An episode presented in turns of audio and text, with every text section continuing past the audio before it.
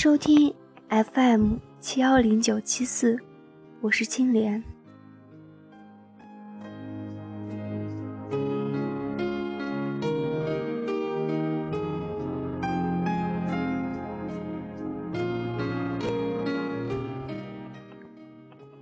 二零一七年六月九日下午，姥姥在她的炕上闭上了双眼，从此没有忧愁。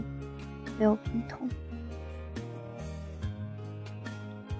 匆匆忙忙赶到姥姥家，迎接我的是母亲的白色头巾和哭肿的双眼。偷偷抹干眼泪，怕引得母亲再次痛哭。亲人离世，真是这世界上最深的痛苦啊！痛到让你窒息，痛到无法言语。母亲让我去看看姥姥，我说不怕。母亲说那是姥姥，不用怕。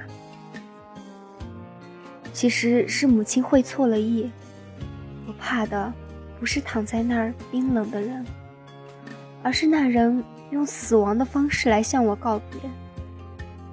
姥姥没有死吧？她只是睡着了，她一定是睡着了。轻轻盖上白布。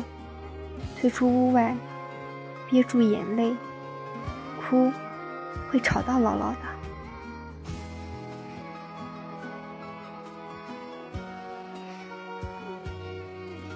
周六天气真好，天空中没有一片云彩，透明的像我快要落下的眼泪。为什么明明做好了他要离开的准备，但知道他过世的消息后？人痛哭不已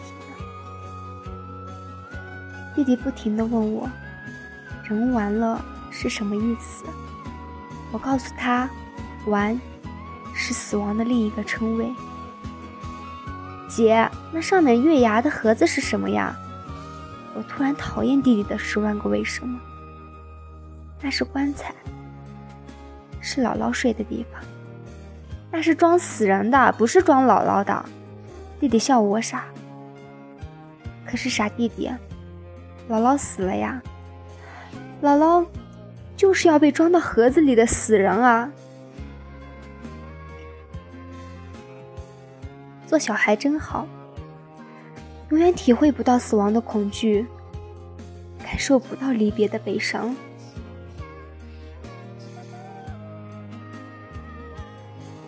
小时候挺爱去姥姥家玩的。后来长大了就不喜欢了，因为长大了，懂得了一些人情世故，也明白了一些明修栈道、暗度陈仓的把戏。每次母亲让我去看望姥姥，我总是讨价还价，一拖再拖。而现在，再也不用去那个让我不自在的地方，却再也看不见那个让我惦念的人。我是该庆幸，还是该伤心？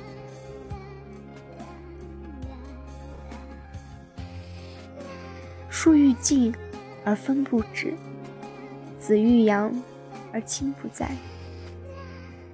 终于明白了这句话的含义。然并卵。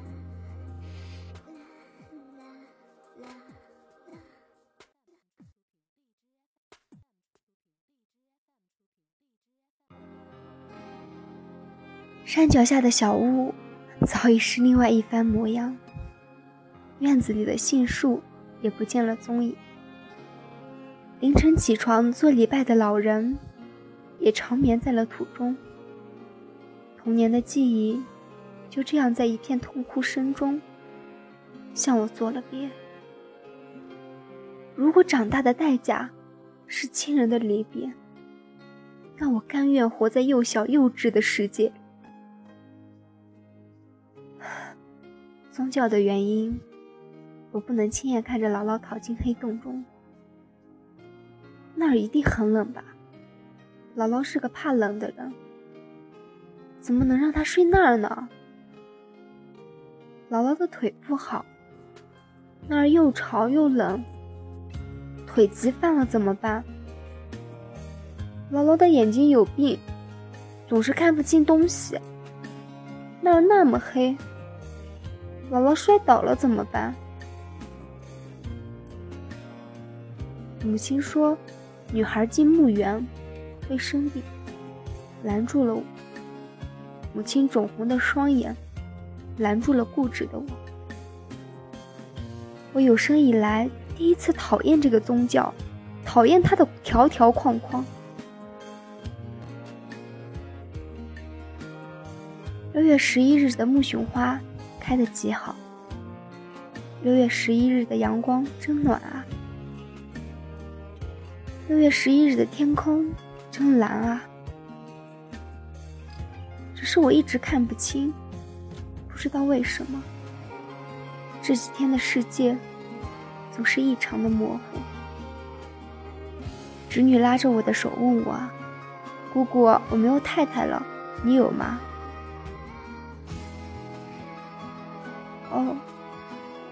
原来我没有姥姥了。像是在回答他的问题，又像是在自言自语。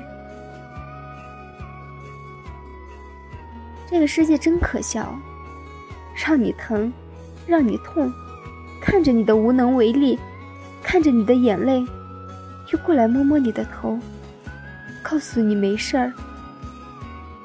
也许真的没事儿。其实我不悲伤，真的。一点儿也不悲伤。摇，摇啊摇，摇到外婆桥。外婆夸我好宝宝，糖一包，果一包。外婆桥还在那儿呢。那外婆呢？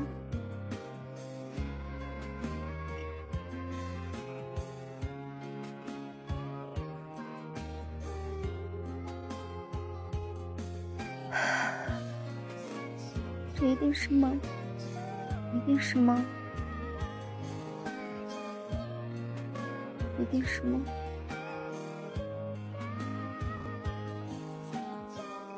一定是吗。